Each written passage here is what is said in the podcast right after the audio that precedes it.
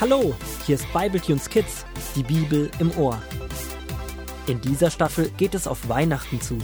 Rubina und Paul wollen mehr über den wissen, der an Weihnachten geboren wurde. Daher lesen sie in gemütlich adventlicher Runde jeden Tag in der Bibel von Jesus weiter. Klar, dass ihr Großvater mit dabei ist. So, auch heute, als Paul und Rubina in ihrer gemütlichen Wurmwohnung mit goldenen Rindenkrümeln und Tannennadeln auf dem Wohnzimmertisch dekorieren. Schau mal, Paul, das sieht doch hier schon richtig weihnachtlich aus. Es fehlen nur noch ein paar rote Granatapfelkerne und schon ist es hier weihnachtlich wurmbombastisch eingerichtet. Kannst du mir mal die Granatapfelkerne rüberreichen? Klar kann ich das, aber ob ich es auch mache, ist eine andere Frage. Du Professor Wunderfitz, gibst du mir mal bitte die Granatapfelkerne aus der Nussschalendose? Geben werde ich sie dir nicht, aber ich werde sie dir zuwerfen. So übe ich als Wurmtorwart der Mannschaft Krabbelflink nochmal den Abwurf. Achtung, Rubina, jetzt kommt ein Megawurf und... Paul, das war ein genialer Wurf. Ich weiß schon, warum sie dich als Torwart nehmen. Oh, Rubina, da fällt mir ein, ich muss schon los.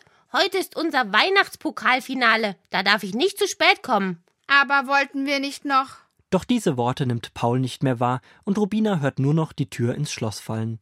Da sitzt sie jetzt, so ganz alleine in der Wohnung. Ach nein, da sehe ich gerade, wie der Großvater ins Zimmer schlürft. Er kennt sein Großvaterherz schon ihre etwas trübsinnige Stimmung, und er ruft Rubina, wie wäre es mit einer weiteren Jesus-Geschichte? Wir beide hier am Tisch vor deiner wunderschönen Legoration. Das hat nichts mit Legen zu tun, Großvater. Das heißt Dekoration. Ach, für diese neumodischen Begriffe bin ich zu alt. Aber du verstehst, was ich meine. Komm, setz dich zu mir.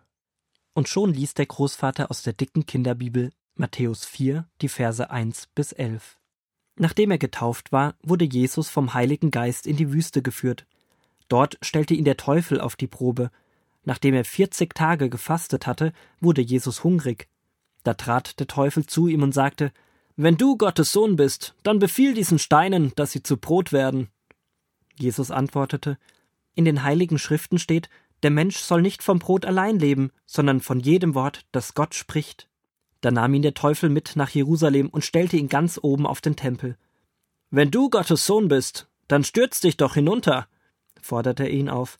Denn in den heiligen Schriften steht geschrieben, Gott wird seinen Engeln befehlen, dass sie dich auf Händen tragen, damit du deinen Fuß nicht an einem Stein stößt. Es steht auch geschrieben, du sollst den Herrn deinen Gott nicht auf die Probe stellen, entgegnete Jesus.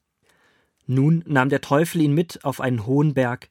Er zeigte ihm alle Königreiche der Welt und sagte, Dies alles will ich dir geben, wenn du vor mir niederfällst und mich anbetest. Da sagte Jesus zu ihm, Geh weg von mir, Satan, denn es steht geschrieben, du sollst den Herrn, deinen Gott, anbeten, und ihm allein sollst du dienen. Da verließ ihn der Teufel, und es kamen Engel zu ihm und versorgten ihn. Das ist ja wirklich eine unfassbare Geschichte. Weißt du, Großvater, der Teufel ist wirklich gemein und hinterlistig. Da hast du recht, Rubina. Der Teufel ist hinterlistig und er ist der Gegenspieler Gottes. Er will mit aller Gewalt verhindern, dass sich das Gute durchsetzt. Erst versucht er nur, dass Jesus seine göttliche Macht und Stärke so einsetzt, wie er es haben möchte, aber später verlangt er sogar, dass Jesus sich vor ihm niederkniet. Ja, und er weiß auch, dass Jesus Hunger hat, und darum lockt er ihn und fordert ihn auf, den Stein in ein Brot zu verwandeln. Großvater, was denkst du, warum hat er den Stein nicht in ein Brot verwandelt? Er hätte doch die Macht gehabt. Weißt du, Rubina, Jesus war als Sohn Gottes ganz stark mit seinem Vater verbunden, und er wusste, dass die Worte und Aufforderungen seines Gegenspielers ihm nicht guttun. Er hört immer nur auf die Stimme seines Vaters, und er kennt die Worte der Schriften und der Gebote. Jesus ist Mensch und Gott zugleich, denn er schafft es allen Verlockungen zu trotzen, ohne wegzulaufen oder böse zu werden, und er hält sich an Gottes Anordnungen. In diesem Moment öffnet sich die Türe und Paul robbt in die Küche, ohne zu grüßen, setzt sich an den Tisch und lässt sein Wurmköpfchen auf die Tischplatte sinken. Paul, was ist denn mit dir los? Du bist ja ganz niedergeschlagen. Geht's dir nicht gut? Oder bist du krank? Es ist alles so gemein. Ich werde nie wieder in meiner Mannschaft spielen. Aber warum denn nicht? Stell dir vor, Rubina, heute haben wir gegen die starken Waldwanzen aus dem Rotwald gespielt und die haben einen Torwart, der ist mindestens fünf Wurmringe größer als ich und natürlich haben sie schon in den ersten zehn Minuten vier Tore geschossen und wir waren alle sehr frustriert. Dann hatte Borki die Idee, dass wir uns in der Pause anschleichen und dem Torwart kleine, gemeine Kiefernadelnspitzen in die Fußballrindenschuhe stecken, so dass er sich nicht mehr auf das Spiel konzentrieren kann und Fehler macht. Oh, das ist ja wirklich gemein und hinterhältig. Und was haben deine Fußballkameraden gesagt? Sie fanden die Idee alle gut, denn sie wollten unbedingt den Pokal gewinnen. Selbst Schlaubi war dafür, nur ich. Ich wusste in meinem Herzen, dass es nicht richtig ist. Aber dann haben sie gesagt, dass ich nicht mehr Torwart sein kann, wenn ich kneife und nicht bei dem Streich mitmache. Sie haben dich richtig auf die Probe gestellt. Sie wollten dich unter Druck setzen und dir Angst machen, dass du dann kein Torwart mehr sein kannst.